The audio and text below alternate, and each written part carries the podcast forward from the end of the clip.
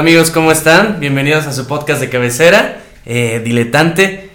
Eh, les habla su amigo y servidor Raúl Ampudia y como siempre mi fiel acompañante Emilio Cadena. Compadrito, ¿cómo estás? Compadrito, muy bien, gracias. Buenas noches, días, tardes, dependiendo de, del horario que nos estén eh, sintonizando. Qué bonito aplauso, ¿eh? ahora sí me gustó. Coordinado. Coordinado, Perfecto. tres personas, cuatro aplausos. Y nuestra producción de hoy. Andrés, ¿cómo estás, amigo? ¿Cómo están amigos? Qué gusto estar con ustedes, ¿eh? No. No, no, el gusto Ya, es nuestro. nada más. Ya hacía falta que vinieras. Híjole, Sí, ¿verdad? No me habían invitado, ese es el problema. Pero ya estás aquí, ya Ese estás es el aquí. problema. Realmente, realmente Andrés vino a, a- a dejarnos unas cosas, le dijimos que se quedara, le gustó el Oh. ambiente. Pues la verdad es que sí, ¿para qué digo que no? Aquí No. entre nos soy el, el repartidor de Amazon, traje su paquete, aquí se los le dejo. gustó el ambiente. Fírmenme por aquí, por favor, y ya me puedo pasar a retirar. No, honestamente, eh, Andrés tiene una función fundamental, primordial. Yo creo que es la más importante de este programa, Por supuesto. que es pasarnos las cubas, en este caso las chelas. Salud, jóvenes, por cierto. Ay, qué Mm. Vamos a presentar el tema, compadrito. Preséntalo, por favor. Híjole, qué bonito tema, compadre. Eh, tiene rato que queremos hablar de esto, siempre, siempre lo platicamos. eh, yo creo que fuera de, eh, fuera de cine y, mm, perdón, dentro de cine y música es uno de los temas que más nos gusta platicar. Nuestros discos favoritos eh, de toda la historia, de géneros pues, prácticamente varios. ¿no? Si es cultura popular, si es metal, si es electrónica, si es música clásica, prácticamente de lo que queramos, ¿no? Nuestros, nuestros LPs o discos favoritos de estudio. Claro, y, y es importante mencionar que dejamos algunos fuera porque creo que merecen un capítulo completo. Aunque tu favorito, pues era imposible quitarlo, güey. O sea, ese, le- ese merece un capítulo completo, pero todavía no digas cuál es. Sí, no, no, no, no voy a decir. Yo creo que dos de, de tres.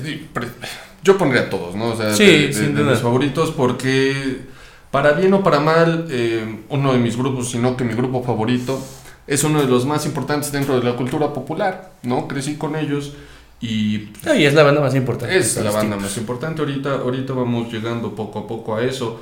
Eh, igual muy emocionado porque pues traje mis vinilos, compadre. Sí, No, están preciosos, cabrón. Sí, sí, la verdad estaba muy, muy emocionado cuando, cuando eh, definimos el tema. Ahí estuve buscando entre mi colección, estuve buscándolos. Uno no lo quería mover, ahorita llegamos que es mi número dos. Eh, pues yo creo que ya tiene casi 50 años este, este vinilo. Tú lo viste, aquí lo tenemos enfrente. Trae fundas como cobertor San Marcos. No, O sea, no, no, es que lados. es una joya. Además, uno de los que traes es, es del año en que salió. Es del año, es del año, ahorita lo mencionamos. Versión es una- norteamericana, además. Sí. Lo importante. Eh, elegimos nuestros tres discos favoritos con, con los sacrificios que ya había comentado.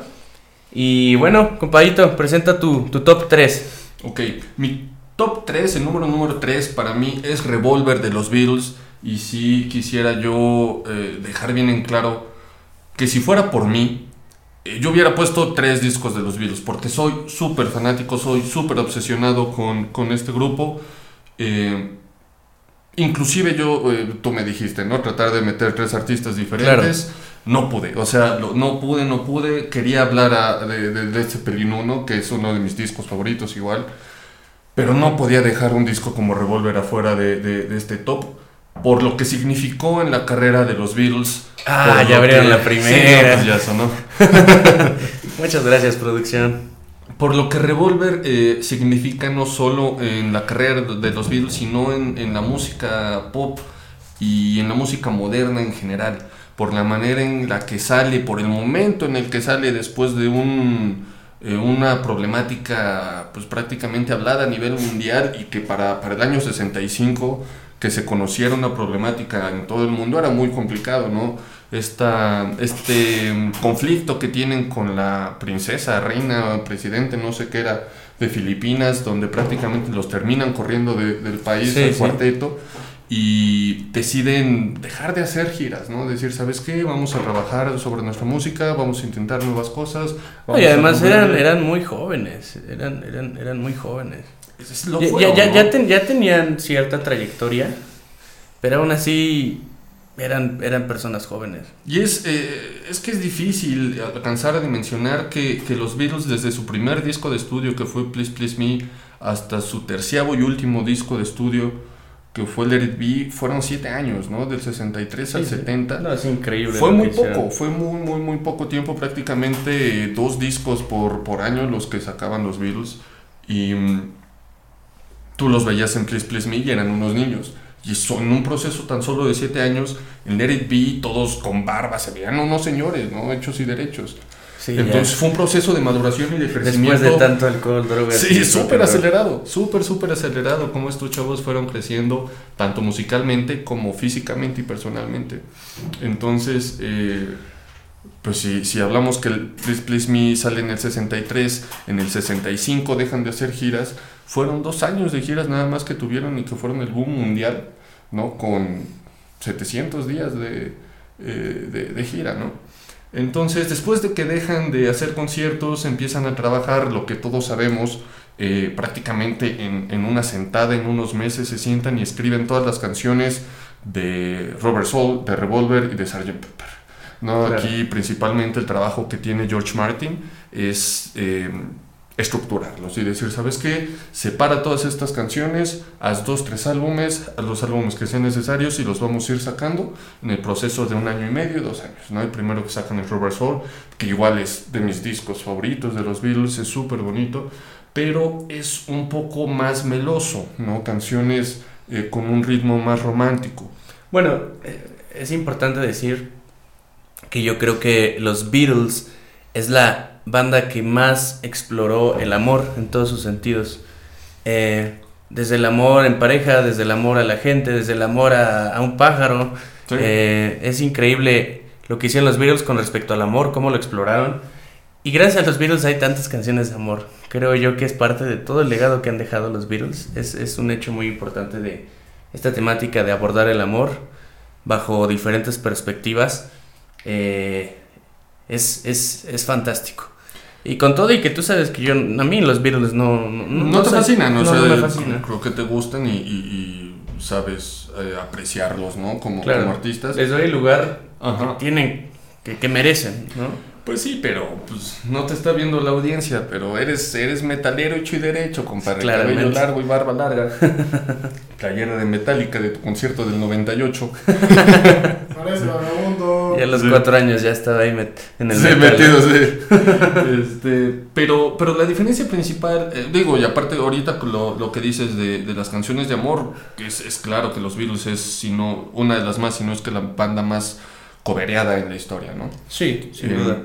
Y la, la diferencia principal que, que tiene Revolver es que empiezan a hacer una serie de arreglos muy diferentes, empiezan a experimentar con sonidos mucho más psicodélicos, algo a lo que no estábamos acostumbrados. Los primeros cuatro, no es cierto, si Revolver es su octavo disco de estudio, entre los primeros cinco y siete álbumes, eh, los Beatles nos acostumbran mucho a un estilo muy similar a lo que venían haciendo eh, los, los Beach Boys a finales de los 50 inicios de los 60 ¿no? un, un rock and roll y un pop No, muy marcado. Y es, es, es claro que igual es su primera experiencia con las drogas duras, sí, porque les da toda esta composición psicodélica. Y, y creo que sin las drogas no nos hubieran dado tantas obras maestras como lo hicieron los Beatles. Sí, o sea, todo, todo este proceso sacan eh, tres álbumes que son de, de lo, de lo mejor que se ha hecho en, en- en conceptualización y Revolver muy muy apegado a una droga en particular que es el LSD. Claro. ¿no? Entonces es muy importante, eh, inclusive desde la manera en la que empieza, termina el álbum, porque la canción más importante es Tomorrow Never Knows, que es la última canción de- del lado B, ¿no? Entonces eh, empezó por eh, marcar mucho tendencia en empezar a escuchar el álbum por la última canción. ¿no? Inclusive nacen una, una referencia eh, pues muy bonita en una serie muy importante am- ambientada en los años 60 que es Mad Men, ¿no? Eh, que les dicen, ¿sabes qué? Acabo de comprar el nuevo disco de los Beatles, empieza por la última canción, ¿no? Y es, una, es un pequeño tributo y referencia a, a lo que eran los Beatles en, en ese momento. Eh, otras canciones igual muy, muy bonitas, eh, Eleanor Rigby, que es hasta ese momento la única canción de los Beatles en, las, en la que no hay ninguna guitarra en, en los arreglos, ¿no? George Martin, inclusive eh, ninguno de los, de los cantantes que creo que nada más fueron eh, Johnny y Paul, no cantan con instrumentos en, en el momento de la grabación. Simplemente tocan. es- Ajá, no, pero no graban ellos. Es que dijiste cantan. Ah, perdón, no graban con instrumentos Ok. al momento de, de- de estar en, en el estudio. Simplemente George Martin en la postproducción le mete el- varios arreglos entre violín, chelos y, y otros instrumentos, pero ninguna cuerda, ¿no? Ninguna guitarra. Y es la primera canción de los Beatles que experimenta con este tipo de... em, de, de- Sí, de armonizar diferentes sus canciones. Y es, es muy bonito, hay canciones, personalmente unas de mis favoritas, eh, hablando Tomorrow Never Knows, eh, Got to Get You Into My Life, que inclusive creo que eh, esta, esta, esta banda Erwin and Fire eh, hace un cover Sí. en los 70 súper padre, ¿no? Entonces, inclusive que te gusta tal vez 6, 7 años después de, de- que saca el, el- el disco, ya empiezan a hacer covers. Y es un álbum en que precisamente por la situación en la que, en la que salió, pues no se tocó, no se tocó en concierto, ¿no? O sea, realmente nada de, de, de Revolver se tocó en concierto, sino nada más hasta después que, que Ringo, eh, Paul, eh, eh, George o inclusive John Lennon en algunos de sus conciertos tocaron, pero ya no como Beatles, sino separados. Tocaron algunas de las canciones de Revolver, pero, pero nunca tuvimos la oportunidad Nunca de escuchar giraron. un concierto en gira ¿no? de, de este álbum. Porque hasta donde yo sé, los Beatles no dejaron de tocar en vivo porque tocaban muy seguido en Inglaterra. Es decir, hacían, ol- olvidé el nombre de- del teatro importante en Liverpool donde tocaban, pero muy seguido hacían conciertos ahí. Pero en realidad era una necesidad personal de músico de necesito tocar en vivo, ¿no? E- Es muy diferente el estudio a, a seguir tocando con tu banda, porque eso te da mucha madurez, te conecta más con, con- con tus compañeros, que en este caso, pues este cuarteto está más que, más que concatenado perfectamente. Y sí, o sea, no giraron, pero nunca dejaron de tocar en vivo. Sí, y... Ah, el, el, el- el teatro era Empire Theatre de Liverpool. Mm, mira. Gracias, producción. sí, o sea- Mira, no nada más nos sirven las, las, las cubas, nos da datos. Él, él- él sí vino a trabajar, caray. Chingao. Producciones pasadas, pues si nos están escuchando, pongan atención. Nada, se dedicaron a ponernos borrachos. Este, y muchas cosas, ¿no? Que se pudieran hablar del disco, inclusive desde la portada que estamos hablando, que es el, el único que no es un retrato como tal de, eh, de, de los artistas y de los del cuarteto, si bien hay, hay una imagen de ellos como a, a- a dibujo. Muy Es- psicodélica la, la portada. Sí, claro, y que es, es un diseño de, de, de Klaus Bormann que al final terminaron por pagar de nada más 40 dólares por eh, liras, perdón, libras, ¿no? Eh, que pues, era una, una madre. Aunque en su momento después llegó a ganar un Grammy por mejor portada, ¿no? Cuando... Claro, y eso pues ya te da apertura Sí, más trabajo, sí, sí, ya más dinero. Pero es un disco muy bonito, eh, yo disfruto mucho tenerlo en LP, fue un gran regalo de, de- de cumpleaños que, que tuvieron conmigo hace año y medio, dos años, y es uno de, de mis LPs favoritos, disfruto mucho to- tocarlo, disfrutarlo, y de verdad que igual escucharlo en LP es una experiencia bien diferente porque es cuando todavía los discos, bueno, no los, Los eh, álbumes. álbumes estaban hechos para escuchar en dos partes. ¿no? Estaban totalmente divididos No, y, y la mística que conlleva, eh, pues, preparar el vinil, sacarlo, ponerlo con la aguja. Ujú. es, es- es todo un ritual. Limpiarlo, sí, la estática es muy bonito. O sea, se lo recomendamos para todos aquellos que no lo hayan escuchado. Tómense un tiempo. Y la experiencia es totalmente diferente. Sí, sí, es, es muy bonito y es muy diferente a pues, las canciones más comunes o famosas que, que pudiéramos tal vez tener ahí en una lista de, de- de los Beatles, ¿no? Claro. Compadrito, ¿por qué no me dices tu número 3? Uy, mi número 3. No es una sorpresa para, para mis amigos, pero quizás para mucha gente, porque el metal me lo guardé unos 7 años de mi vida, pero nunca lo he dejado. Eh, este es mi disco favorito porque fue mi primer acercamiento al rock eh, y a sus derivantes. Yo empecé por el metal. eh, y me refiero a acercamiento ya como, como músico, a aprender a tocar algún instrumento. Y mi primer banda con la que hice eso fue, fue Metallica. Y este disco es del 86. Para mí es el mejor disco de Metallica, que es el Master of Puppets. Es, es un discazo. eh, creo que es eh, el disco que catapultó a Metallica como una de las grandes bandas del metal, eh, una banda precursora del thrash metal. Y bueno, este disco fue muy importante porque ya tenían el Ride the Lightning y el Kill Em All. Hicieron una combinación de estos dos discos en el sentido auditivo porque lo hicieron igual de, duro y de fuerte con, con, esa distorsión característica de la banda como, como, como, lo hicieron en Kill Em All. Y Ride the Lightning con un sonido como muy bonito. Era eh, la primera canción de Ride the Lightning parece que es una, es una canción del renacimiento. La verdad son unos grandes músicos. Y bueno, como, como preámbulo, eh, menciono lo del renacimiento porque lo que dividió al hard rock del metal, además de la temática quizás de oscurantismo y de cantarle al diablo y demás, de esas cosas, este, pues el estereotipo del metal, es que el metal musicalmente hablando eh, se relaciona directamente con música clásica, música renacentista, y el hard rock viene directo del blues, es, es, es un hijo putativo del blues. Eh, bueno, eso es nada más como dato curioso.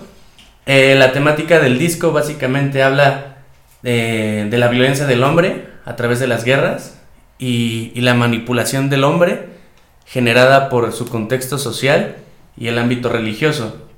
De hecho, la portada pues es, es un cementerio y se ven eh, los hilos del titiritero, que, que esto es una analogía de que el individuo no solo muere corporalmente, sino hay veces que puedes morir mentalmente, cuando no puedes ya... Eres totalmente controlado por la sociedad. Es un disco conceptual. Eh, la, la, primera canción es Battery, que es, que es un, una canción con mucho poder. Es una gran canción para iniciar el disco. Y empieza con arreglos súper bonitos, súper limpios. De repente empieza eh, la, las guitarras con unos arreglos bellísimos y se empieza a distorsionar, distorsionar, distorsionar. Y literalmente es battery, ¿no? Te llena de energía desde, desde un inicio el disco. Es, es, una canción muy potente, es de los grandes clásicos de Metallica. No, y que, y que Battery, siendo una canción con poco más de 5 minutos, es la más corta del álbum. Sí, el promedio del disco son 6 minutos sí. por canción aproximadamente. Y sí, sí, las canciones son muy largas.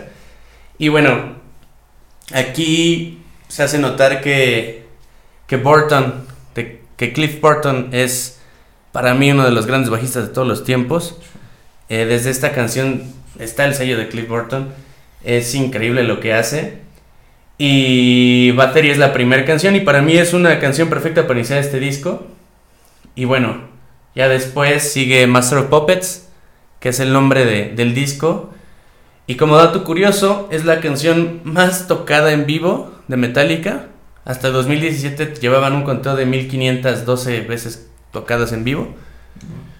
Y pues por muchos críticos y, por la gente que, que, le gusta el metal, es una de las mejores canciones de todos los tiempos del metal, Master of Puppets. Ya los Rolling Stone lo puso en el lugar 22 de las mejores canciones de todos los tiempos de metal. Eh, los lectores del Guitar World lo ubicaron en el, en el puesto 51. Eh, el crítico y periodista Martin Puff también la agregó como una de las... Estuvo en el top 20 de las... En su libro que se llamó Las 500 canciones más importantes del heavy. Justo detrás de, de Paranoid de Black Sabbath, por ejemplo.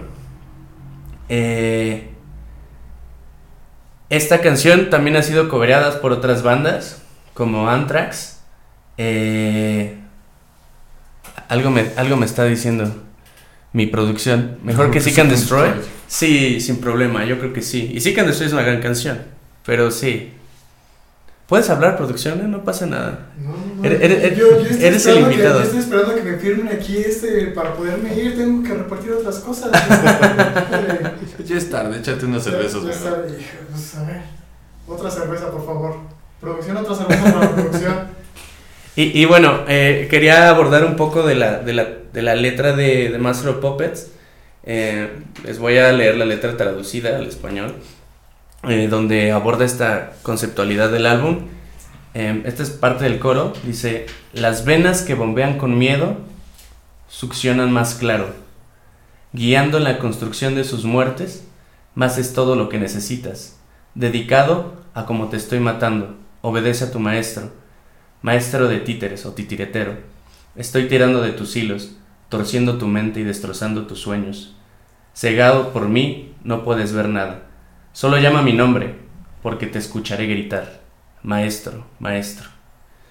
Y aquí abordo un poco esta, esta parte de, de, de, cómo la sociedad te controla, cómo hace que, que, destruyan tus sueños, te dejen sin nada. Y sobre todo por, porque era una generación que, que, que sus padres y, y, y, demás este, en Estados Unidos fueron soldados. Eh, la cultura norteamericana siempre se ha basado en eso, a, a mandar a su pueblo al matadero. Y es parte de, de, esta crítica social que está haciendo Metallica. Eh, la siguiente composición es The Thing That Should Not Be, que es inspirado eh, en la obra de Lovecraft, La sombra de Isimuth. Eh, esta es una canción literalmente que hace guiños a esta obra.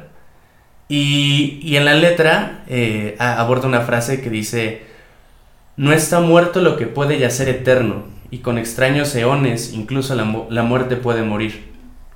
Toca ya temas muy, muy profundos. Eh, el cuarto tema, que se llama Welcome Home, Sanitarium, posee una letra muy oscura, con, con alusiones a, la locura, eh, donde narra la historia de un tipo que vive en el manicomio. Y esta letra está inspirada en la película protagonizada por Jack Nicholson, ganadora de 5 Oscars, que es One Flew Over the Cuckoo's Nest, que en, México se llamó Atrapado y Sin Salida. Eh, es un peliculón, compadre. Es una de mis películas favoritas, pero Jack Nicholson tiene tres Oscars. No, no, la película ganó cinco ah, cinco. Ah, qué bueno que lo dices. De hecho, eh, One Flew Over the Cuckoo's Nest metido, o sea, por ahí dice, no mezcles política con, con religión. Claro. No, pero sí. es una de las tres películas junto con... Ah, no me recuerdo otra una de los años 50 y eh, El silencio de los inocentes en ganar los cinco Oscars más importantes. Sí, sí. Son película, actriz, actor, guion, guion y dirección. Sí, entonces este es un canciononón. Si no lo ubicas bien, compaito, escúchala, sobre sí. todo si, si, ubicas la película. Y, este es un gran tema. Eh, de hecho, un chorro de bandas la han cobereado. Anthrax, Ap Apocalíptica, Limp Bizkit, Stone Sour, entre otros, Thunderstone, John Marshall. Un montón de, de bandas y, y, gente del medio ha cobereado esta canción. Y bueno, la siguiente canción es Disposable Heroes, que cuenta en primera persona la lucha de un joven en el campo de batalla. Y está bien chingón cómo, cómo, cómo hacen la narrativa de esto, porque el coro establece un, un, diálogo entre el soldado, que es la voz de James Hetfield, y las órdenes, las órdenes brindadas por el mando, que son los coros. Entonces, sí. escucha súper chingón, y es una canción muy sórdida, muy, muy dura. Eh, también, pues deja entre líneas una crítica a la indiferencia de la sociedad con los soldados cuando regresan a, a, a ser civiles comunes y corrientes. También lo critican esta canción. Eh, que es un tema súper común en la comunidad eh, estadounidense. Siempre ha habido problemas con los soldados que regresan. Sí. Eh, los retirados siempre generan pedos entre ellos mismos, se terminan suicidando, hacen mataderos. Y pues no nos vamos a meter en política porque pues igual el problema de eso es que tienen acceso a armas. Sí, exacto. y también eh, abordan eso. La siguiente canción es, yo creo, la, la canción más, más cruda o, o, más... quizás más fuerte por, por los creyentes, que se llama Leper Messiah, que es el Mesías leproso, donde aquí se alude en contra de la religión y critica la forma en que la religión es difundida, sobre todo, eh, bueno, al principio de la canción se refiere al Mesías, que es un leproso, y empieza a criticar toda esta parte de los religiosos en la televisión, como prometen la salvación, si les das dinero, toda esta parte podrida de la religión. Eh, de hecho, la única parte en la que se meten con Dios es esa, pero en realidad es una crítica directa a la religión y a sus falsas promesas y cómo los feligreses este, pues manipulan a, a la sociedad y la han manipulado y la seguirán manipulando durante mucho tiempo. Y, y, esto es muy importante porque es una es una historia que, que llena de furia a James Hetfield, el cantante, porque su madre era muy religiosa, me parece que era testigo de Jehová, y murió de cáncer porque nunca se quiso tratar. O sea, era tanta su fe que su religión se lo impedía nunca se quiso tratar. Entonces, pues James Hetfield perdió a su madre muy chavito por esto, entonces tiene un resentimiento con, con Dios súper duro. Y es, está muy cabrón cuando eh, eh, en, la, en, la, en, la, parte final de la, de la canción James Hetfield empieza a gritar lying, lying, empieza a mentir, mentir, mentir, mm. mentir. Es, es, muy dura. Y la, la, última canción que voy a comentar es Orion, que es un canción no es, es ¿Es música instrumental? Sí, es mi, es mi canción favorita de, de, del disco y estaba esperando que llegaras a esa canción. Sí, no, Orion es una chula de canción, es, es la canción de Cliff Barton, eh, es increíble lo que hace en, el bajo, eh, es, un, es un deleite escuchar esa canción, porque no solo son guitarrazos, ¿no? Es música súper bien hecha, súper bien estructurada pareciera que, que, estos güeyes estudiaron música a un nivel muy alto. Y eso es lo que yo defiendo del metal. O sea, no solo es ruido, no solo es distorsión. Es, es música, con mucha furia y mucho enojo, pero es música muy, muy bien hecha. Y este es Master of Puppets, por eso es uno de los discos más importantes de la historia del metal. Es de mi banda favorita del metal. Eh, es un gran, gran, gran disco que a la fecha va, va a seguir dando de qué hablar porque yo siempre hablo que, que la música y las bandas son, son puertas que abren otras puertas, es decir, Metallica me abrió esa puerta para adentrarme a otros artistas y el Master of Puppets va a ser un, un, elemental para eso. Sí, y que, y que digo, estaba esperando que hablaras de, de, Orion por lo que significa no solo para, para el álbum, sino para la banda. ¿no? O sea, al ser un, un trabajo puramente de, de, Cliff Burton y pues saber la, la, situación que pasó la banda en, esta, en esta gira, creo que Dinamarca, Noruega, un país nórdico en el que estaban en la gira del 86 cuando se vuelca el camión y fallece Cliff Burton, ¿no? Eh, fue muy duro. Fue, fue muy duro, fue muy complicado.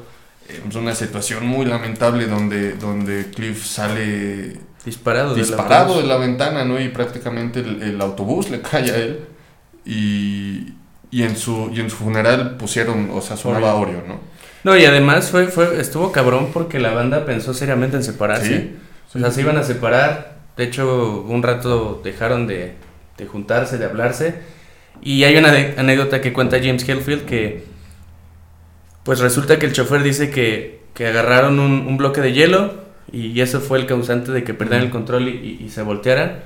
Y dice que James Hetfield pues, estaba durmiendo. Ah, bueno, la historia importante de eso es que hicieron una especie de juego para ver quién le tocaba dormir en esa parte. Y James Hetfield ganó y, Cliff Burton eh, durmió ahí. Entonces, la suerte dijo que, que James Hetfield iba a vivir, ¿no? O que el otro iba a morir. Entonces, pues imagínate, a través de eso, James Hetfield en ese momento estaba súper histérico, más que los demás. Y así en, boxers, con calcetas y, sin playera en la nieve, caminó millas hacia atrás para buscar el bloque de hielo y regresó con el conductor, lo agarró del cuello y le dijo, hijo de puta, ¿dónde está el bloque de hielo? ¿Dónde está el bloque de hielo? Y en entrevistas cuenta que, que, pues, que lo quería matar ahí, cabrón, ¿no? O sea, estaba muy enojado. No se sabe si es cierta si sí fue el bloque de hielo, si el, el chofer se quedó dormido o, o nadie sabe exactamente qué pasó, pero sí fue un golpe muy duro no solo para la música, es, no solo para el metal y para Metallica, sino para la música, porque en realidad Cliff Burton es, era un bajista extraordinario. Y, y, que realmente, como lo dices, Master of Puppets fue el álbum que empezó a posicionar eh, fuertemente a Metallica en, en, el, en, el, mundo de la música popular. Sobre eh, todo con la crítica, porque ya tenían un, un, un latching de, de, de, sí, de, de espectadores muy, muy, muy, muy, claro. Pero pues, estamos hablando que en, en listas súper importantes eh, como, como los Rolling Stones, bueno, revistas importantes como los Rolling Stones. Eh, The Rolling Stone. The Rolling Stones, sí, ponen eh, en el 167 de los 500 mejores álbumes a, a, Master of Puppets. En su debut fue el primer disco de oro que tuvo Metallica con 500 mil 500 mil álbumes vendidos. Después creo que llegaría a 6 millones, 7 millones, algo así, ¿no? Pero fue el primer disco de oro que, que logró tener Metallica. Entonces, en una banda en ascenso tan importante en, eso, en esos tiempos, en, en mediados de los 80, pasar por una situación tan complicada, eh, pues sí, o sea, era muy sonado que se separaran. Y pues bueno, el reemplazo eh, tardó un poco en pegar, pero pues creo que de- después de, de- de esa situación, pues la, la banda supo... eh, supo No, y después de eso, pues ¿no? hicieron el Black Album, ¿no? Que Sí. para mí fue como el declive de Metallica, pero aún así es el disco más caro de toda la historia del metal, que ya no es tan metal. Pero sí fue un gran disco, o Sí, sea, fue un- él entró a todo el mundo. O sea, en ventas es el disco más cabrón. Y lo hablábamos, ¿no? Es un disco de metal que se siente más como rock. Entre rock No, rock es, es, Bueno, es es rock pop, es Metallica, o sea, el sello de Metallica sigue ahí, pero ya no es este trash metal súper duro. Y ya, la, la historia de Metallica será para otro, Pues sí. para otro episodio, compadito. Tu, tu número dos, ¿cuál es? Híjole, pues agárrate porque me gustaría que este en su momento lo, lo tuviéramos un poquito de tiempo para, para hablar en particular de este álbum porque mi dos es The Dark Side of the Moon de Pink Floyd, su octavo álbum de estudio también, el mismo, es el mismo que, que Revolver de los Beatles del año 73, los 70 la década totalmente de Pink Floyd, ¿no? Después de, de venir de un disco como, este, como Obscured by Clouds, ¿no? Y que precede dos años antes de que en el 75 sacara Pink Floyd Wish You Were Here y después sacar Animals en el 77 y después The Wall en el 79, totalmente la década eh, de, de Pink Floyd y que se destapa con, con uno de los álbumes más importantes y para muchísimas personas y muchísimos críticos el álbum más importante de la historia, por lo que significa, por Sí, la conceptualización, por la portada, por el momento, por la banda, por todo, ¿no? Por las letras. Es uno de los álbumes conceptuales más importantes. Eh, es un disco que tienes que escuchar en orden, que es muy, muy, muy Es difícil. un viaje, Es un viaje. es un viaje. es- es un- es una experiencia. Es una experiencia. Y si Eh, estás en otras drogas, es un viajezo. No, pues imagínate. Te quedas. Pero es súper bonito escucharlo en orden. eh, digo, igual a, a gente que, que tal vez como yo, que es muy, muy obsesiva y a veces se aprende los discos y si me ponen el aleatorio me enojo porque yo estoy esperando que Sí, siga sí, la ya canción tu, cerebro ya, está esperando la siguiente canción. Sí, igual me pasa eso. Eh, pero, pero en estos álbumes en particular que son tan conceptuales, que están buscando realmente que, que- que cada canción, que cada contraste, que cada em, secuencia de, de- de canciones, de voces, de música y cada corte entre una canción y otra eh, te dé esa transición exacta para que te haga sentir lo que el artista quiere, ¿no? Hablando desde la música que puede ser de, de, de Mason, de Gilmore, de Waters, hasta las voces principales que inclusive es de los discos en los que menos canta Roger Waters, ¿no? Eh, creo que nada más canta en las últimas canciones que es Friend Damage y, y- y Eclipse, pero fuera de eso prácticamente todo es Wright y Gilmore, ¿no? Eh, entonces, para mí es un disco súper, súper bonito. No quisiera hablar de todas las canciones. eh, me pudiera llevar aquí hora y media, nos pudiéramos Sí, llevar hora no, y este disco hablando. merece, este álbum merece un, un capítulo completo. Y cabe mencionar que, que tenía años que Pink Floyd no tenía un single potente. Y su single poderoso fue Money, que Sí. estuvo en, en las listas más importantes como por 10 semanas, que para el género estaba cabrón, ¿no? Porque era la psicodelia. Y en los 70s pues estaba la música disco, el funk, que era más comercial. Y Money eh, estuvo ahí como, como el single potente de, de este disco, además de, de todas las demás canciones que son, que son una chulada.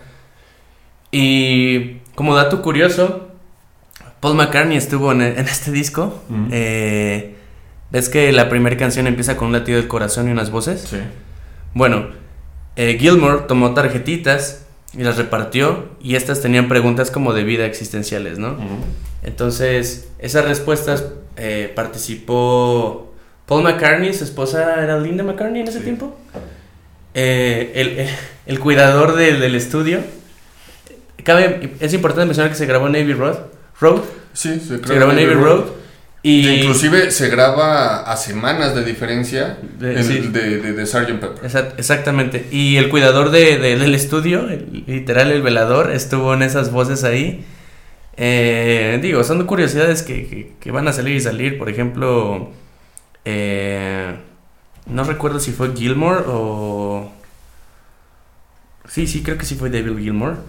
Eh, le valía madre luego las grabaciones y se iba a ver los juegos del Arsenal, ¿no? Cosi- Mm, cositas sí, así. cosas.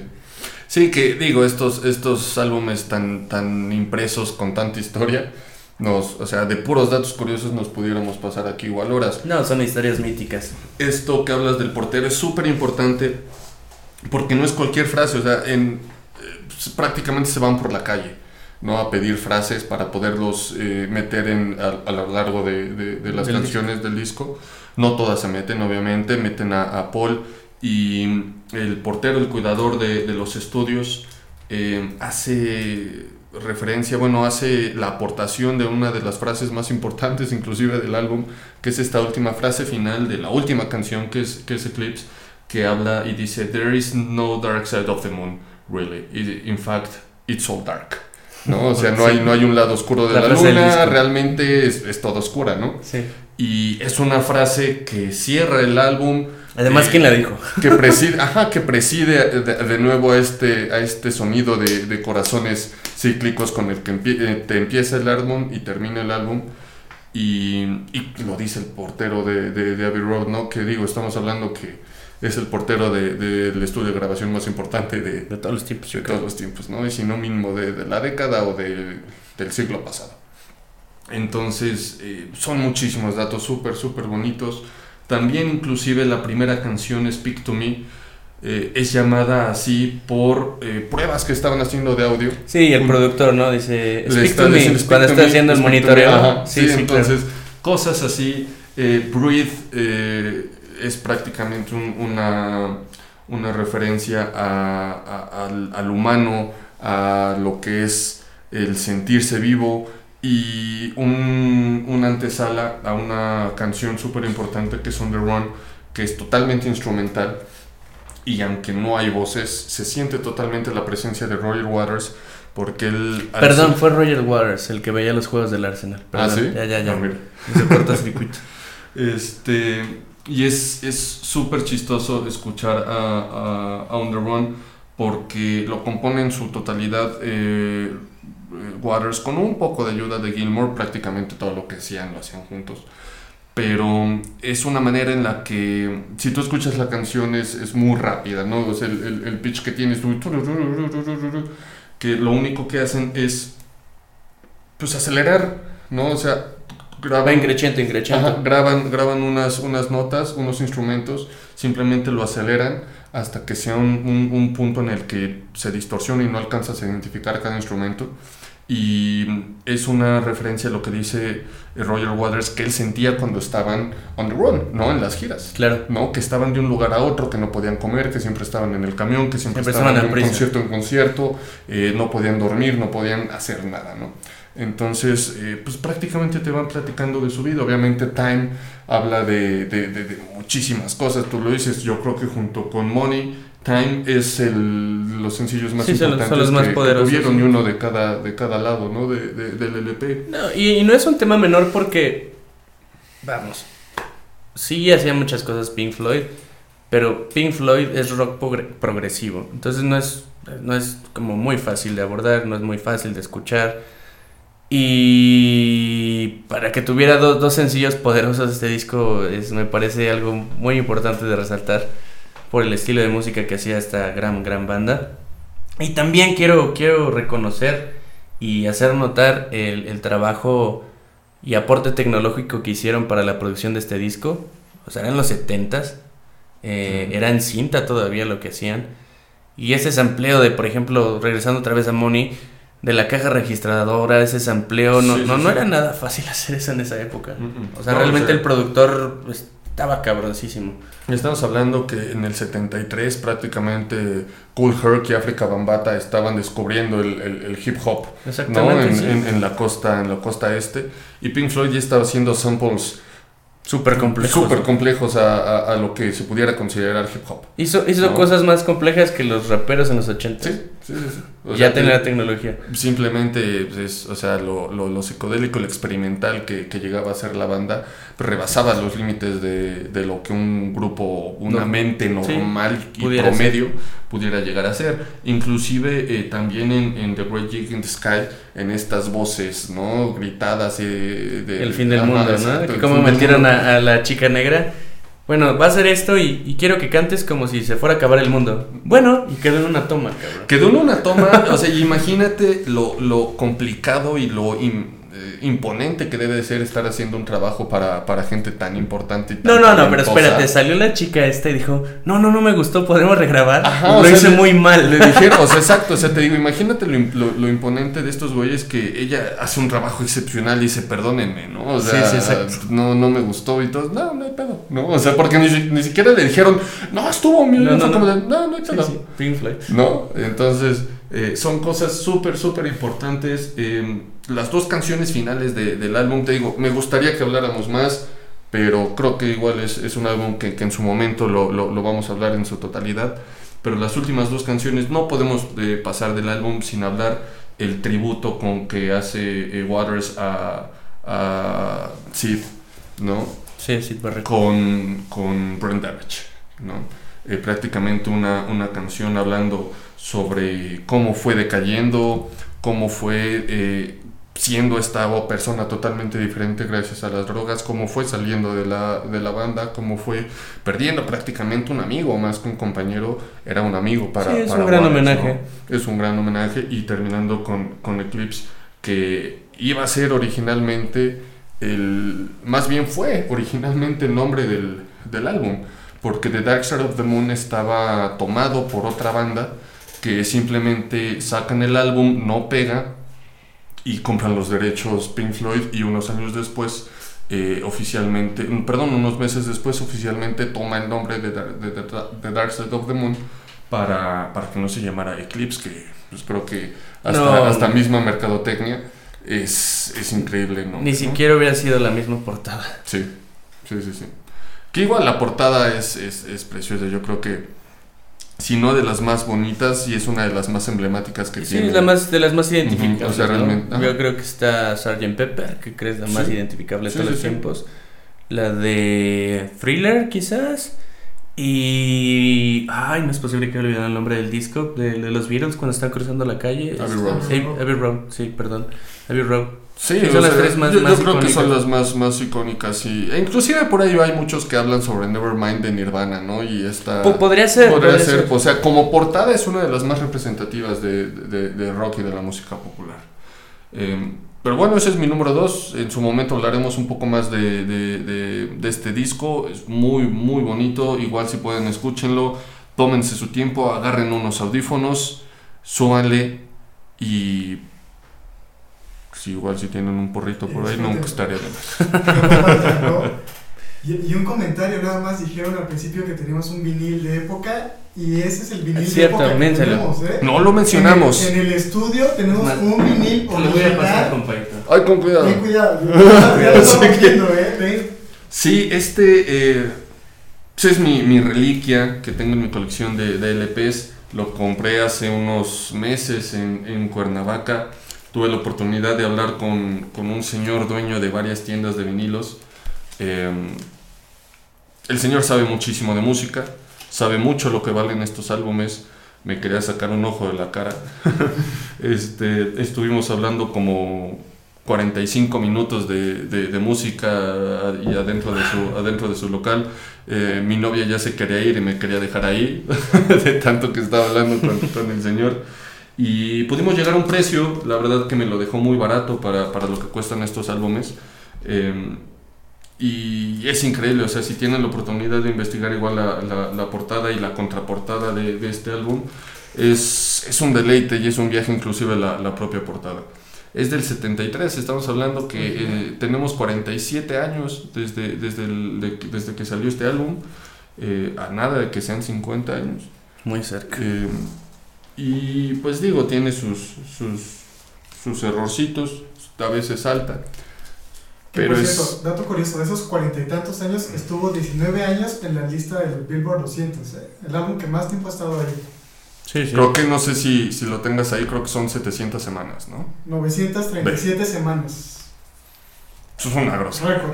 Es un Sí, no. hiciste para el tipo de música, está muy cabrón que, que- que esté ahí en la Billboard tanto Sí, tiempo. porque realmente Pink Floyd nunca ha sido una banda, si bien tiene un, un- un público muy definido y muy amplio, realmente eh, no llegaba a, a todos los, no a todas las casas por el tipo de música. Exactamente. Y tercer disco más vendido en la historia, ¿eh? Sí. Sí, sí, de hecho sí. eh, hace, de hecho tiene poco, tiene unos años que eh, el 2, el 1 era thriller, el 2 era The Dark Side of the Moon, y tiene poco que lo pasa eh, los greatest hits de Eagles.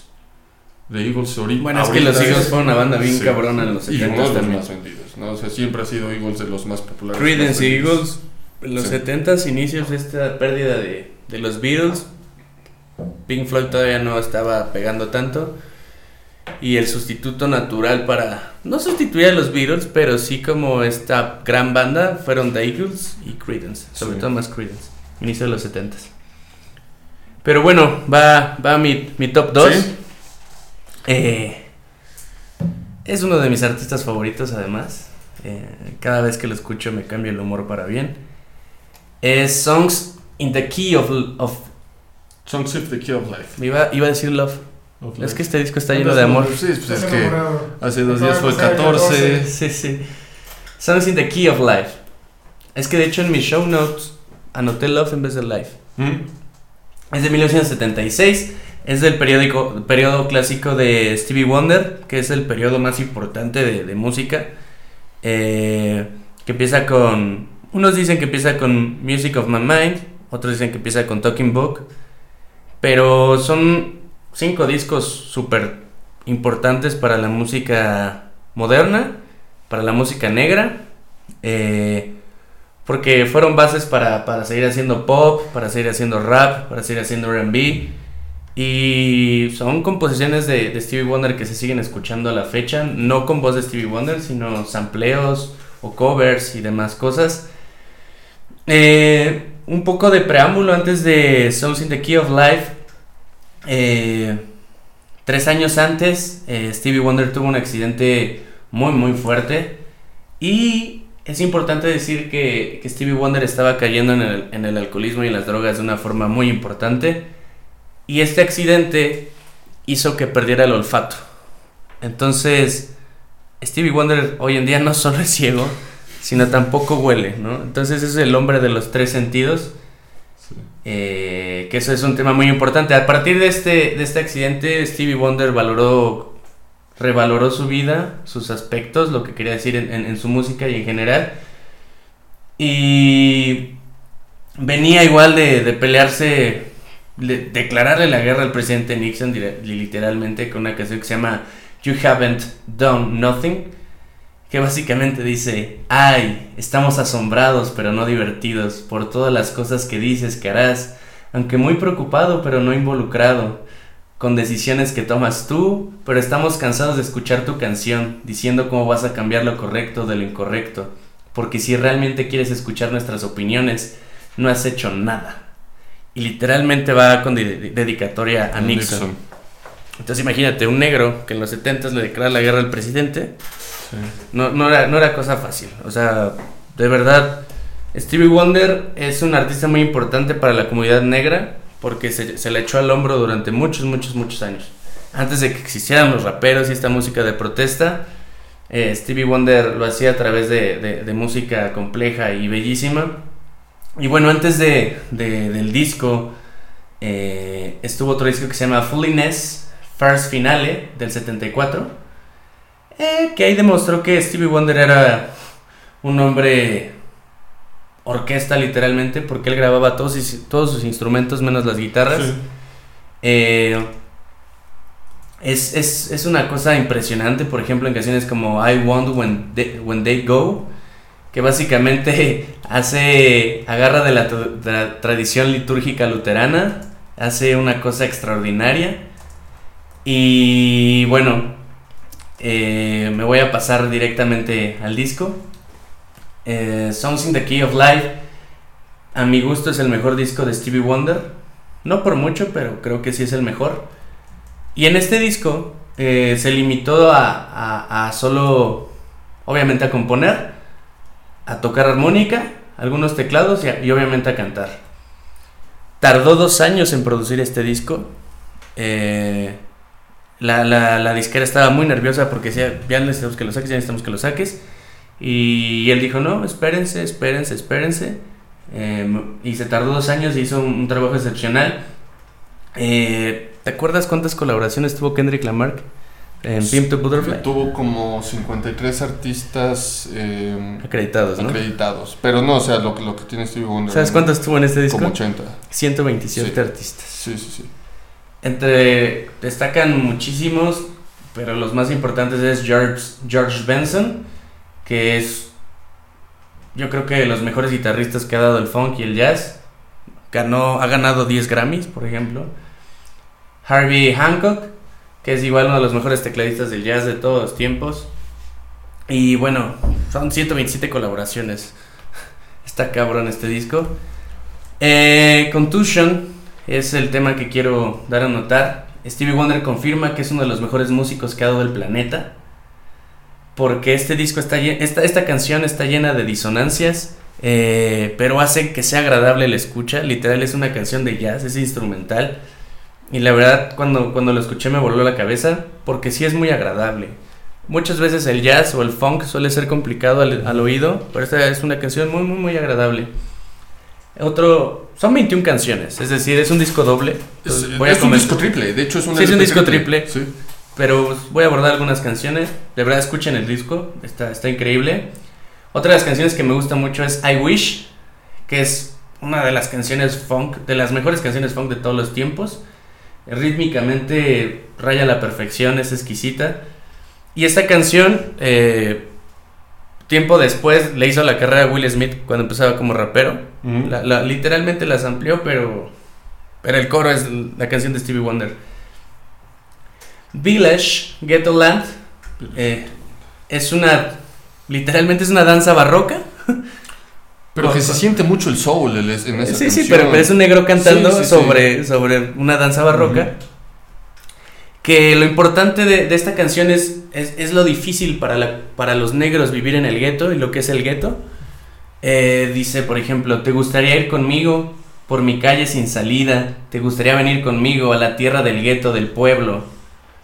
Ver a la gente cerrar sus puertas mientras los ladrones se ríen y roban, los mendigos miran y comen de botes de basura. Vidrios rotos están en todas partes. Es una, es una escena sangrienta. Matar plaga a los ciudadanos. A menos que sean dueños de la policía o la misma policía.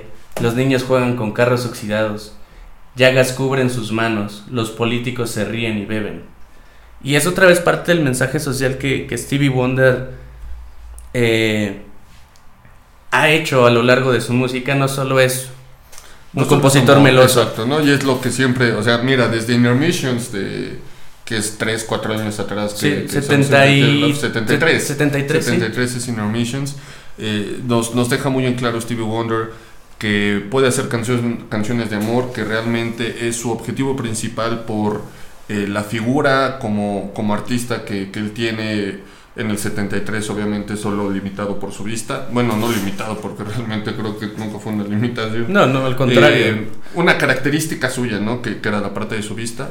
Pero desde Intermissions eh, hasta, hasta ahorita eh, el disco de, de Songs in the Key of Life nos deja muy en claro que puede hacer eh, canciones socialmente importantes, que puede hacer canciones con tantos cambios melódicos como... diferentes sonoridades. O sea, Ajá, no o solo sea- aborda la música negra, ¿no? Agarra está- esta música culta anglosajona y, y- y la hace suya. Sí, sí, sí, o sea, hablando por ejemplo Sir Duke, que es una canción muy movida, que te habla de, de- de- de un tipo de música eh, pues, muy, muy europea, no muy inglesa, y Knocks Me, Off- Knock Me Off My Feet, que igual te, te implementa mucho piano, te implementa producción. eh, elementos eh, musicales súper, súper, eh, armónicos con, con- con la manera de, eh, de esta música melosa y romántica. Y pues más que nada el lado C es el que tiene esta, esta, esta variabilidad tanto de ritmos. Es que el, el point de, de, de- Stevie, además de todo lo que dijiste, es que hace música compleja, fácil de escuchar. Claro. Ese es el, el gran poder que tiene Stevie Wonder. Y bueno, el, el- el power single de, de este disco, de todos los que tiene, es Isn't She Lovely, que es una canción preciosa que le canta a su, a su hija. Y todo el mundo la, ha escuchado. Y el solo de armónica es entrañable de esa canción. Después tiene otra canción que se llama Black Man, que habla cómo Estados Unidos ha construido su historia a través de las minorías. Llámense negros, llámense apaches, llámense asiáticos, latinos.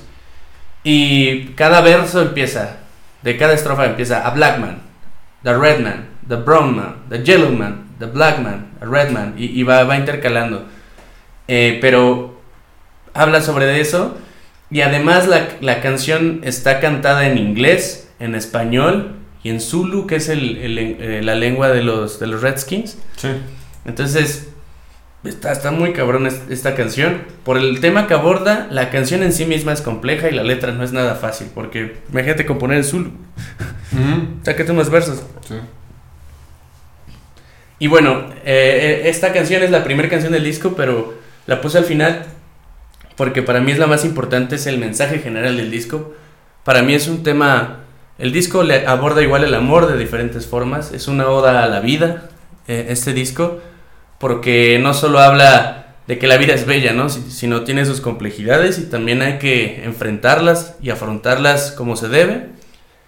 Pero esta canción es, es, es hermosa, no es, una, no es una simple canción de amor, va más allá, abarca un tema social que es Love's in Need to Love Today. Estaba en el contexto social perfecto porque había todavía muchas campañas de odio con los negros que sigue sin acabar. Sí, sí, sí. De, de un país bélico, de un país donde pues maltrata a sus minorías. No, y en un año donde si bien eh, la, eh, pues la sociedad afroamericana había logrado ya tener grandes avances sociales, eh, estábamos hablando de unos años de diferencia con lo, lo- con lo que pasaría con, con eh, todas estas mar- marchas de Selma, ¿no? Claro. Y Martin Luther King, estamos hablando de menos de 10 años de diferencia, ¿no? Sí, sí, no, no, él, él vivió eso de niño, ¿no? Sí, sí, sí. Entonces, eh, la traducción de la canción es El amor necesita de amor ahora mismo.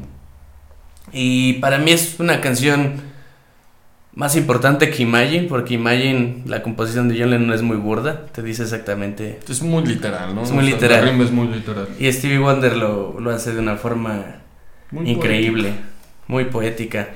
Y para mí Stevie Wonder es el compositor más grande de la música moderna, en todos los aspectos. Pero estamos acostumbrados a escuchar mucha música anglosajona.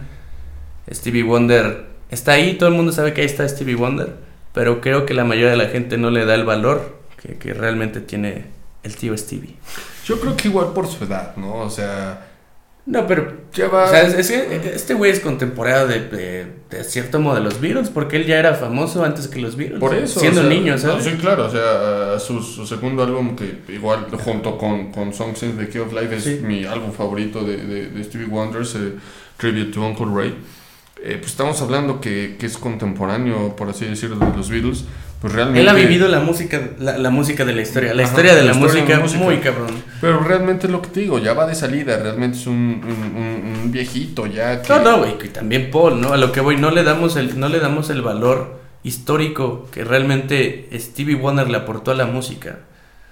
Insisto, todo el mundo sabe que ahí está Stevie Wonder, ¿no? Y que probablemente ya ganó un Oscar y Sí. canta bonito, y, ¿sabes? Pero Pues sí, eso sí, no creo que no, no se le reconoce como uno de los grandes eh, artistas que cambiaron el, el, el movimiento de la música.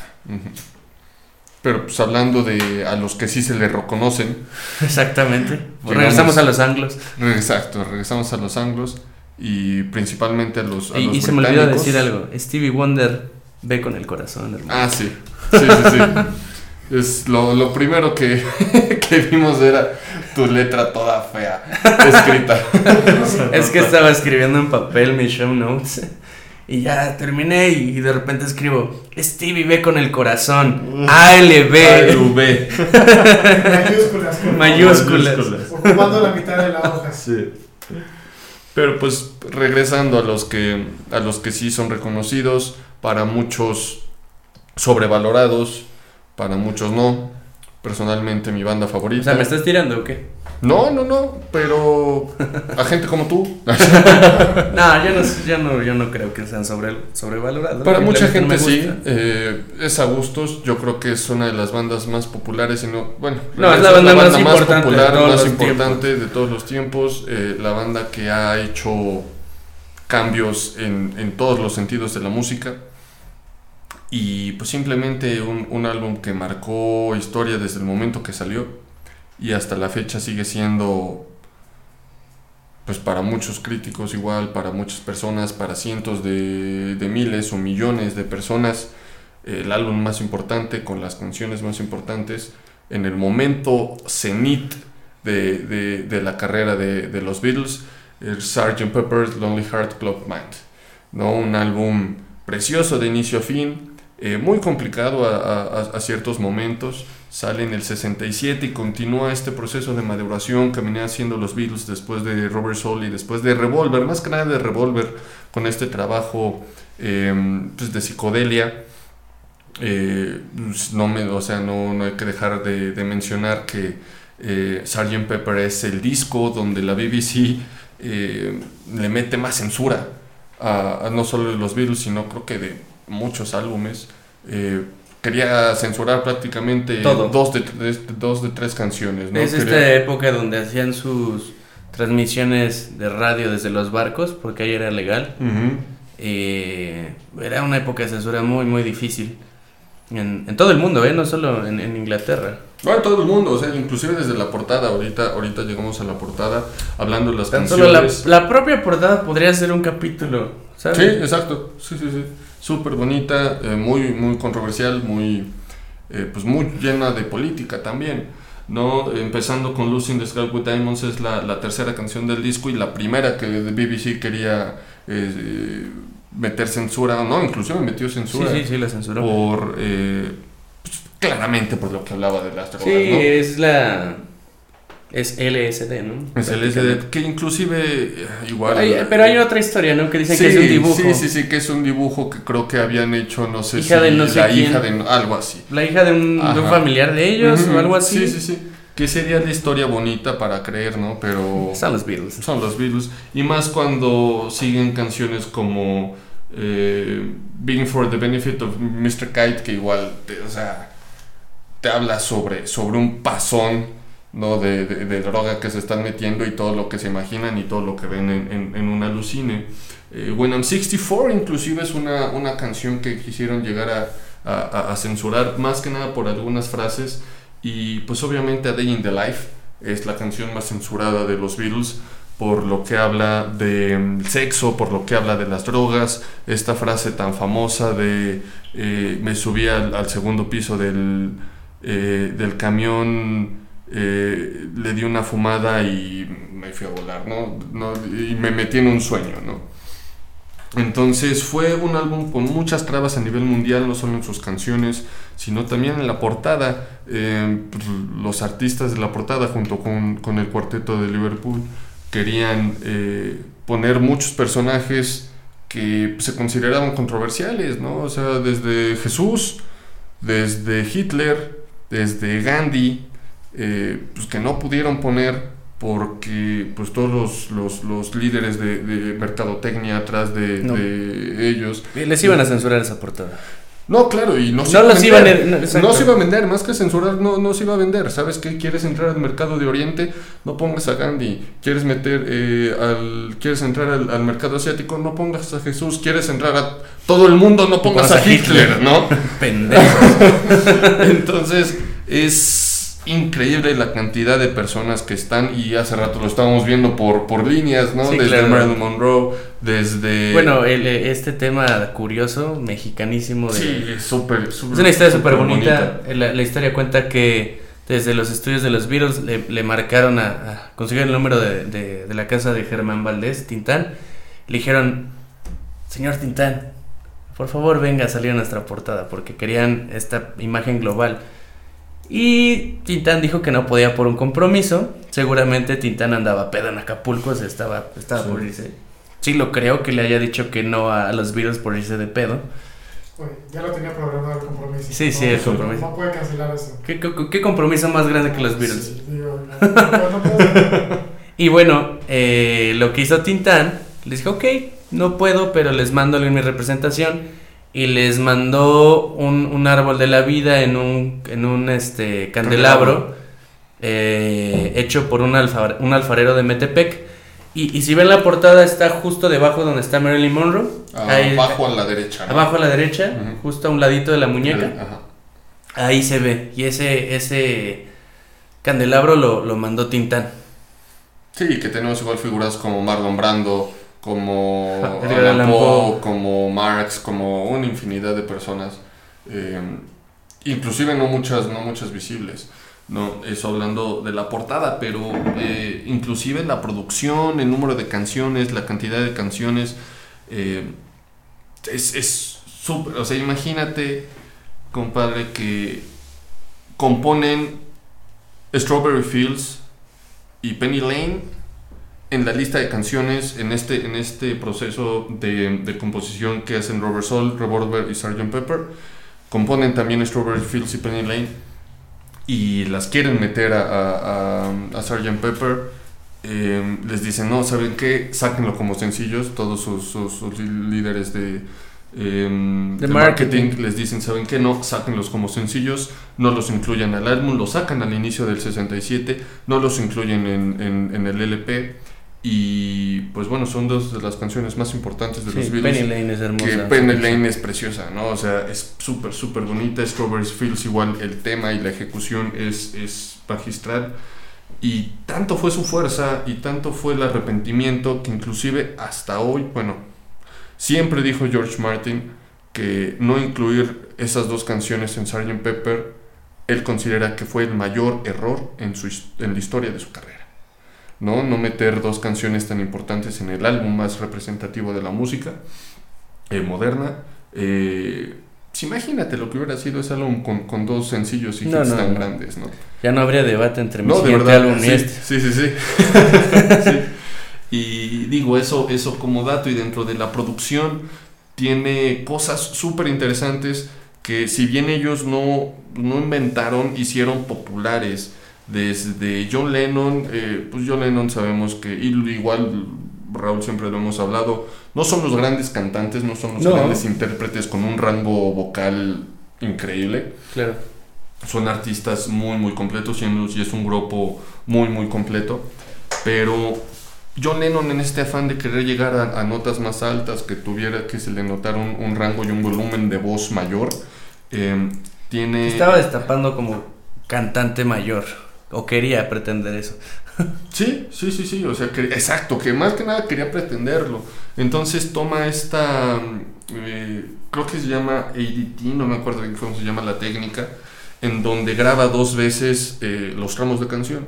Lo graba una vez y después lo graba lo más cercano a, a- a- a la primera vez, o sea, prácticamente idéntico, para que pudieran meter un retraso de centésimas de segundo, décimas de segundo, y que se sintiera más volumen al momento de que lo iban reproduciendo.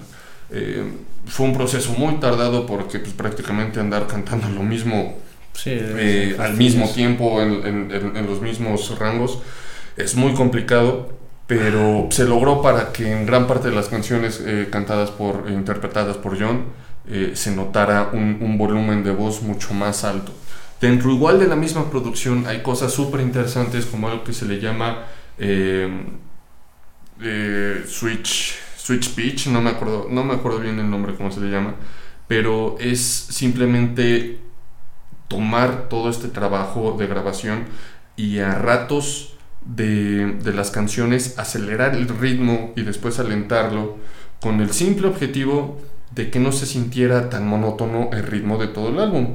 Entonces realmente... Cambiaban el tempo. Ajá, simplemente cambiaban el tempo con las canciones ya grabadas y si tú escuchas el álbum con un metrónomo, va a haber momentos en el que se sienta más rápido, ¿no? Y tú dices, no, pues sabes que este canción a canción no simplemente lo están acelerando, ya prácticamente por producción, ¿no? Porque lo graban a un ritmo.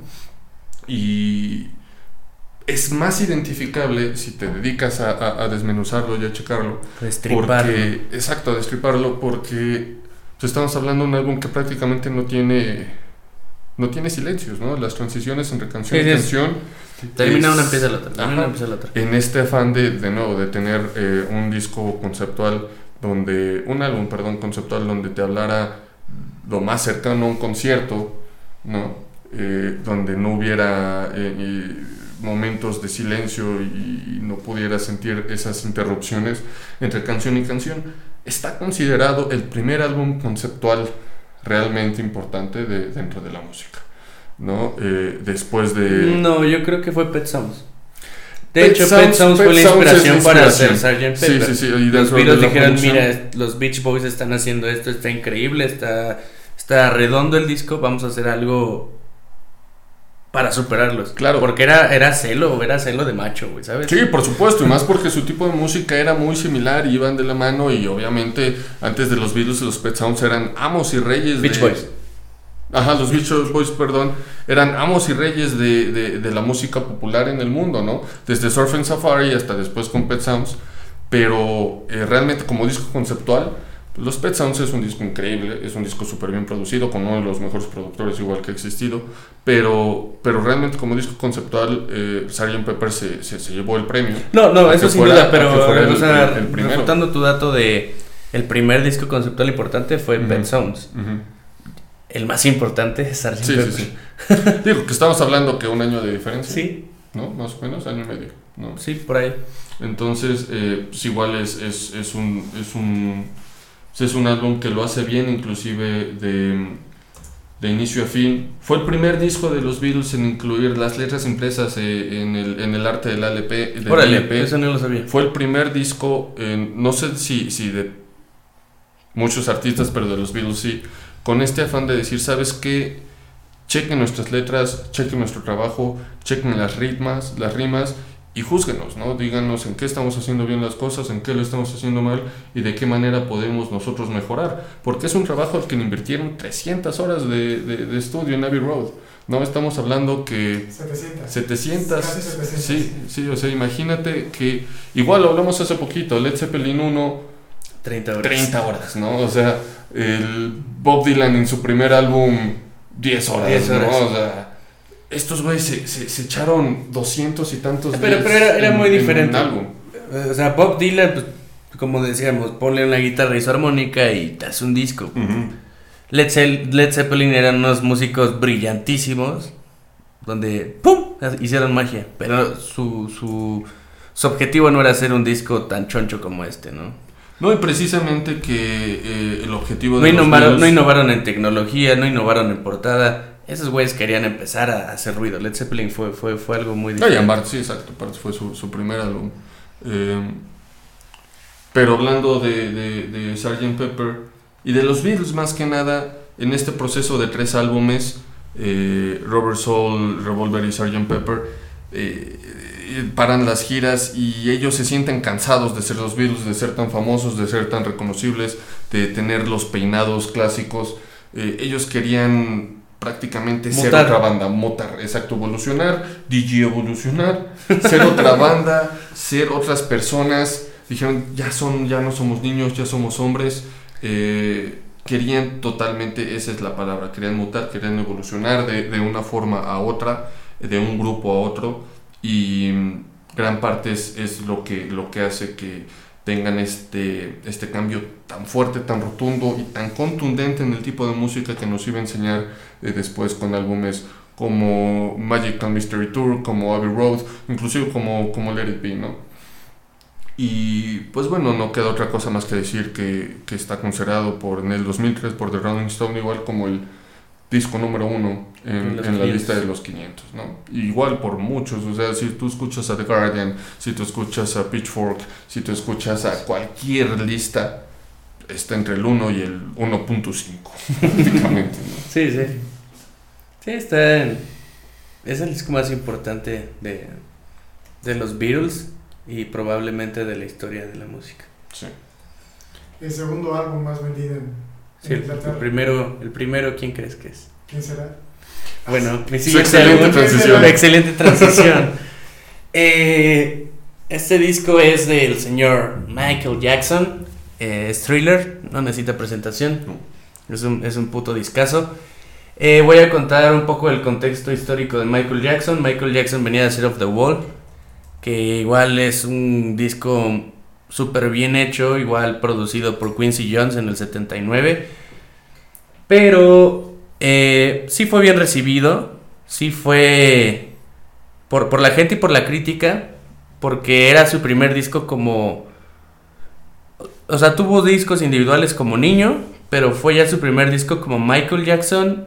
Ya no voy a regresar con, con los Jackson 5, ya voy a hacer mi carrera de solista. Pero a pesar de que Of the Wall fue un gran disco, él se sentía pues no valorado por, por la crítica. Él llamó directamente al editor de The Rolling Stone para que saliera en la portada, que le hiciera una entrevista y lo mandaron a la fregada. Y él muy molesto dijo, algún día voy a ser el, el, el artista más grande que ha dado este planeta, lo logró. Y cuando venga a buscarme la Rolling Stone, le voy a decir que no. Porque la Rolling Stone no soporta que un negro está en la portada. Y regresamos otra vez con los negros, ¿no? Siempre han sido sobajados, maltratados. Y bueno, este disco eh, se hizo con 750 mil dólares. Pero fue un parteaguas en muchas cosas porque el pop antes de, los 80 básicamente era la música disco. De hecho, Off the Wall es, música disco. Pero lo que lo importante de, de, Thriller es que hizo que la música disco mutara otra vez, tuviera esa metamorfosis para, para dar el pop de los 80s, de los 90s y a la fecha Thriller es un disco que fue el génesis de, del pop como hoy lo conocemos. Eh, tuvo una gran planeación. Esta, esta idea que les dije de que, que él quería ser el, el, artista más importante de todos los tiempos. Habló con su, con su manager y con Quincy Jones. Le dijeron, pues órale, ¿lo quieres hacer? Vamos a hacer un plan. Y él dijo, ¿sabes qué? Pero es que quiero hacer una película con una de mis canciones. O sea, él era su plan, que es una película. No, Michael, no pasa una película. Eres músico. No, pero quieres una película. Bueno, entonces fueron acotando la idea hasta que con John Landis, que fue el productor del video de Thriller, eh, tuvo una plática con Michael Jackson y le dijo a Michael, ¿sabes qué? Tengo esta, esta canción, pero vio Michael Jackson una película que seguramente tú la has visto, compadre, que se llama Un hombre lobo americano. Sí. Que es muy famosa por esa metamorfosis del, del, hombre a, a hombre sí. lobo. Y Michael Jackson le dijo a, a, a John Landis, ¿sabes qué? Yo quiero hacer eso en, en, un video, quiero convertirme en un monstruo. ¿Lo puedes hacer? Le digo, sí, pero no hay recursos. Entonces va Michael Jackson con la Sony. ¿Sabes qué? Quiero hacer este video, así, así. Y lo mandaron por un tubo. Entonces Michael Jackson tuvo que, que hacerse de sus propios recursos. Obviamente ya era millonario. Uh -huh. Porque pues, ya llevaba por lo menos 13 años este, cantando, ¿no? Eh, entonces se produce el video y, y Michael Jackson genera un, un, video espectacular que fue el, el parteaguas de, pues de, de la... del material audiovisual en la, en, en la, historia de la música. Realmente es un parteaguas de eso, ¿no? Y que, pues, o sea, si él empieza en Jackson 5, creo que en el 64 estamos hablando que para Thriller ya eran casi 20 años de trayectoria. Exactamente. ¿no? O sea, un, un proceso de maduración súper, súper grande que tuvo. Y eh, pues creo que pues llega, llega a ser súper, súper importante. Eh, también para, no de llamarlo ego, pero sí para, para su objetivo. Que, no, que sí, tenía, es parte ¿no? del ego, es parte del ego, claro que sí. Y, y ese video es increíble, o sea, literal sí da la intención de ser una película de 14 minutos, pero, pero logra su objetivo. Es un cortometraje. Es un cortometraje, sí. Eh, la coreografía es un clásico, ese video es un clásico. Cual, cualquier gente que, que conozca un poquito de música conoce Thriller y quién es Michael Jackson. Sí, ¿no? inclusive está en esta película de, de, Quisiera tener 30, ¿no? Exactamente. O sea, está súper, súper inmerso. Eh, en general, Michael Jackson en la, en la, en la cultura pop, y pues, eh, particularmente hablando de Thriller, yo creo que es el trabajo más importante, no solo de Michael Jackson, sino de la música pop. Lo hemos hablado, Michael Jackson es el showman más importante que ha, que ha pisado en esta, y que pisara, esta, que pisara esta tierra. En esta, sí, sí. Este, bueno, no sé, todavía le falta crecer a Dana, a Dana Paola. No me jodas. Eh, No, y- pero- y, bueno, eh, este, este disco es un discazo en todos los sentidos. No hay una canción floja, no hay una canción mala. Eh, el seguimiento de un track con el, con el que sigue es perfecto. Mm, en la producción está para mí el mejor productor de todos los tiempos, que es es Quincy Jones. Quincy claro. Jones. No, y que inclusive lo, dices, no hay una canción mala. Y fue el primer disco en la historia en contar con siete sencillos dentro del Sí, sí, Billboard. sí, no, estaba capaz. No. Fue, un- fue un- fue una bomba. ese Rompió, disco. rompió la música. Sí, rompió, rompió, la- el, rompió el Billboard, Michael Sí. Jackson. Eh, en, en las colaboraciones nada más ni menos está Stevie Wonder, está Paul McCartney, está Toto, está, como ya dije, Quincy Jones. Eh, está cabroncísimo todo, todo, todo la- el talento involucrado. Quizás no fueron tantos como el disco pasado de Stevie Mm, Wonder, sí. pero qué talentos, ¿no? Involucrados. El, el disco empieza con Wanna Be Starting Something, que básicamente es una embarradita de lo que seguía en la, en la, en la vida de Michael Jackson, que básicamente habla de cómo la prensa habla de los artistas. O sea, quieres empezar algo, quieres empezar este, un mito, quieres empezar un chisme, quieres chingarme. De eso trata la canción. Eh, después está Baby Be Mine, que es Rod Templeton, el compositor. Que igual es una, es una canción romántica, súper bonita. Está The Girl's Mine, que la canta con Paul McCartney. Que básicamente en los 80s hubo una relación artística y me, y me atrevo a decir personal entre McCartney y, y Michael Jackson. Eh, Michael Jackson tuvo una colaboración con Paul, con Say Say Say. Ujú. Y, y Paul le dijo, ¿sabes qué? Yo te ayudo a, a componer esta canción para Thriller y la canto contigo, ¿no? Y está súper bonita esta canción porque se empiezan a, a pelear a la novia en la canción y, y de repente Michael Jackson le dice, Girls is mine y, le contesta Paul y parece que estaban peleando los derechos de los Beatles, ¿no? Exacto, que muy, muy similar a, a como lo cantan con 666, ¿no? Sí, o sea, sí. es... Que, digo, ya, ten- hijo, ya vamos para 10 años. ¿De no, ya cumplieron 10 años, ¿verdad? De la, de la muerte de 11. Murió en 2009. 2009. Eh, o sea, estamos hablando de, de dos de los grandes artistas de, de la historia de la música, ¿no? Ah, tocando hace, ¿qué te gusta? ¿40 años? No, Sí, no, no, 35, no, ¿no? no, ¿qué- Casi- ya casi 38 años. No, qué locura fue, fue, fue ese disco. Y, y, y, y, y The Girls Is Mine es, la, es de las canciones no tan, tan poderosas del disco y es una Sí, gran o sea, canción. claro, realmente no es sencillo. Y bueno, re- sí, sí es sencillo, pero no, no fue pudo haber sido un sencillo de cualquier otro Sí, disco, Sí, sí, sí. ¿sabes? Y, y después se vienen tres putazos, compadre. Viene Thriller, que ya lo mencionamos, que fue el parteaguas en la industria de los videoclips. Sí. Y en sí mismo Thriller, me- la he escuchado en acapela, los arreglos armónicos en las voces son impresionantes, la voz de Michael Jackson raya a la perfección, Eh, es una canción genial. Y después viene Beat It, que nada más ni menos, las guitarras son de Eddie Van Halen, uno de los mejores guitarristas de todos los tiempos. Eh, que igual fue, fue igual un, un videoclip muy muy famoso eh, que es esta parte de las pandillas y danza con, con, con cuchillos y, y el dato curioso de ese video es que sí había pandillas reales en el video y después viene Billie Jean que fue un capricho bien cumplido de Michael Jackson porque él tuvo una discusión muy dura con Quincy Jones y Quincy. Jones le dijo es que esta canción no tiene nada que ver con tu disco. El bajo, el tema, va a ser polémico. No, eso, eso, eso no va a pegar. Y, y creo que es la canción que más le pegó en Thriller. O sea, sí está Thriller por el video, pero en sí misma Billie Jean es... es si, si le preguntas a cualquier mortal, te va a conocer Billie Billie Jean. Jean. No, o sea, inclusive más que Beat It, ¿no? O sea, Beat Sí, sí, Beat It y más que Thriller. Termina, termina a ser de Beat It una canción que, que envejece bien. Eh, Cobereada a más no poder. Como quieras.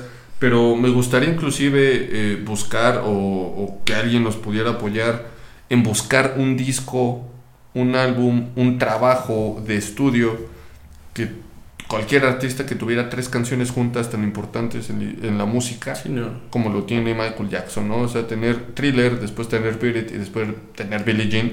O sea, parece que estás Y- y- escuchando. Y, te digo, y arriba de ellas viene The, The The Girl Is Mine Mine. y abajo Human Nature, ¿no? Sí, Entonces, Terminator sí, que igual es. No, o sea, realmente es un disco completísimo, ¿no?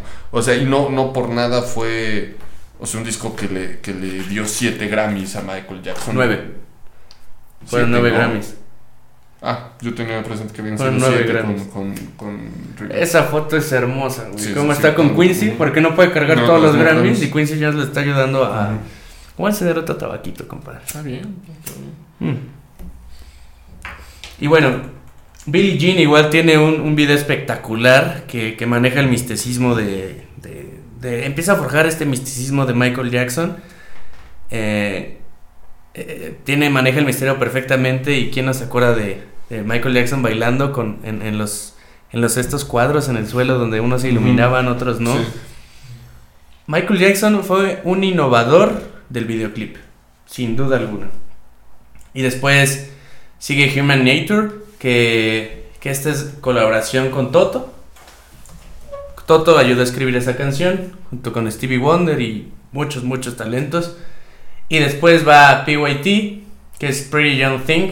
Es una canción igual muy, muy, muy popera, muy fácil de escuchar, que igual estuvo en la Billboard mucho Sí. tiempo.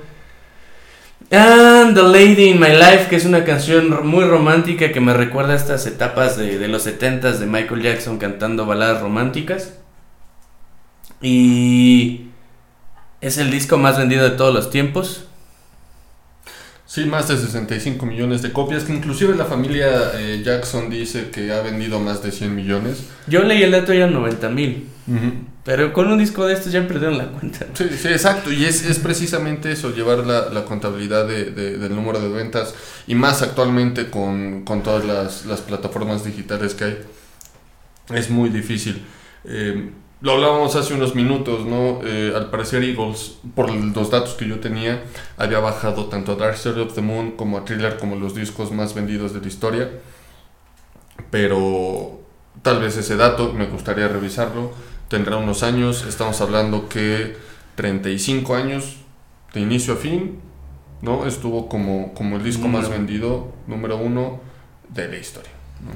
Sí, y, y de hecho, eh, Thriller eh, se reestrenó en, me parece que en 2001, con, con masterizaciones, es decir, para que el audio se escuchara mejor a la nueva época. Y después salió el, Thriller 25, que salió en 2009, me parece. Ahí si me buscan el dato. Que venía ya con tracks extras y regrabaciones, de esos compilados que hacen todos los artistas. Y bueno, tengo que mencionar que Thriller es uno de los álbumes más importantes en, en mi vida como, fan de la música, como músico. Es otra vez de estas puertas increíbles que, me abrió la vida. Eh, yo desde niño tengo recuerdos de estar viendo música, videos de Michael Jackson. Eh, me acuerdo el, el DVD de Greatest Hits de, Greatest Hits de Michael Jackson, ya estoy borracho. Eh, para mí fue algo increíble. La primera vez que vi a Michael Jackson y hacer lo que, lo que hacía en, los videos y después enamorarme de su música ha, marcado mi vida. Ya después los rumores y, cosas lamentables que hizo o no hizo, no quiero defender ni agarrar una postura. Y si lo hizo, pues es el crimen más, más horrible que se pueda comentar en esta tierra. Eh, yo me quedo con, con Michael Jackson de los 80s. Ya en los 90s me gustaba su música, pero creo que los tres discos que, que sacó en, en el periodo de Off the Wall, Thriller y Bad son, Sí. son unas joyas de, de la Y, música. y que, mira, obviamente cae un poco en, en calidad para lo que nos tenía acostumbrados, pero Dangerous también es un... es Sí, un sí, gran Dangerous disco, es un ¿no? gran disco. O sea, Pero vendría siendo el declive, por así llamarlo, de Michael Jackson ya en los 90. pero tiene que ver porque ese güey ya no quiso seguir con Quincy Jones. Sí, claro. O se sea, notó. cuando sí, te das cuenta que realmente un productor sí, sí logra ser, eh, pues no determinante, pero sí gran parte dentro de la estrategia de, de un cantante. Nada más como, como dato, eh, para que ahí no nos ataquen, ni tú ni yo, ni siete ni nueve, ocho Grammys. ocho Ocho, Grammys. Grammys eh, ganó em, Michael Jackson. Ahí fue, o- ocurrió algo diferente, algo chistoso, porque gana entre 83 y 84. Gana con Billie Jean em, dos Grammys a grabación del año, a, a producción del año o algo así. Sí, es grabación del año. Ajá. Y al otro, al otro año ya con Thriller eh, como álbum completo gana otros seis. ¿no? Y que es esta foto en donde tiene seis de, de trancazo, ¿no? Cuando ya había tenido dos Sí, sí. por Billie Jean que formaba parte como sencillo, pero también formaba parte de- del álbum. ¿no? E injustamente ganó Billie Jean, siento yo, porque la, la producción de Thriller, o sea, Billie Jean creo yo que es la canción fuerte, ¿no? La que todo el mundo conoce, pero la producción de Thriller, o sea, ya yéndome directo al premio, lo merecía Thriller más que, que Billie Jean. Yo no se lo hubiera dado Thriller, ¿por qué? Porque estamos hablando grabación del año, estrictamente hablando de la parte sonora. Sí, sí. ¿no? Y no. yo creo que eh, lo que hablábamos el otro día de Lemonade de Beyoncé, ¿no? Gran parte de, de su impacto social que tuvo fue eh, el trabajo visual que tuvo esta película de 60 minutos y que le dio vuelta al mundo, ¿no? Entonces yo creo que es algo muy similar que, que logra tener Michael Jackson con, con Thriller y eh, combinar la parte visual con la parte sonora. Yo creo que como grabación, tú lo dijiste, Billie Jean es la canción más importante de- del disco, Como una canción. de las canciones más importantes de, de Michael Jackson y más que nada tener presente que la parte de grabación, eh, el premio va dirigido más que nada a los productores. Claro. Sí, por eso, yo, por eso yo te decía que para mí era Thriller, pero bueno, de todos modos ganó Michael Entonces, Jackson. de todos modos, yo era para Quincy. O Sí, sea, sí, Quincy ganó. sí, sí. Y bueno, estos son nuestro, nuestro top 3. Coméntenos ahí cuál es el top 3. Critiquen nuestro, tro- nuestro top 3 también. ¿Por qué no? Nuestros tres tristes tigres, Sí, estás diciendo. Es que producción me ha tenido muy bien. Sí, Es- no- Este programa va a acabar con mi hígado, compadre. ya, ya estamos a la mitad del hígado, compadrito. Pero eh, me encanta hablar de, de- de este tipo de cosas. eh, me gustaría que, que nos hicieran ver cuál ha sido eh, sus discos que más los han marcado, que más les gusten. Digo, ahorita nos cerramos tal vez un poco a, a música anglo, pero No, yo hablando no, de yo no. música... Bueno, anglo, anglo como lengua inglesa, sí. Sí, sí, sí, sí, o sea, anglo, sí, de, de, de- de habla inglesa, ¿no? El siguiente que sean de cumbia. No, pues es que O yo sea, me fui por los negros. Hab- Hablando, hablando de, de, de música que los haya marcado, ¿no? Eh, sea, ¿Hacemos uno en español? Pudiéramos hacer uno, eh, inclusive por ahí que queríamos meter algunos, algunos álbumes. Tú hablando un poco sobre, sobre Soda o sobre Cerati, ¿no? Yo quería Claro. por ahí meter eh, algo de, El Drexler. de- No, no, no, quería meter algo de... de, eh, pues yo creo que sí, tal vez de, de Drexler sería uno de los artistas que más me, me ha marcado. Que en su momento igual lo, lo hablaremos. Pero pues déjenos sus comentarios. eh, díganos qué les pareció. Y si tienen algún álbum que quisieran que habláramos, que consideran ustedes importantes, algún dato interesante, curioso. Algún dato que se nos haya pasado. Pues estamos aquí, la fanpage está para eso. Y pues nos seguimos sintonizando el, el siguiente lunes. Así es, compadrito. Pues muchas gracias. Producción. La mejor producción hasta el momento. Hay que aceptarlo. Carajo. Híjole, ya. Bueno, hasta aquí el, el programa de hoy. Yo soy Raúl Ampudia. Tú eres. Emilio Cadena. Gracias, Andrés Torres. Chingao. Un abrazo a todos. Adiós, producción. Yeah.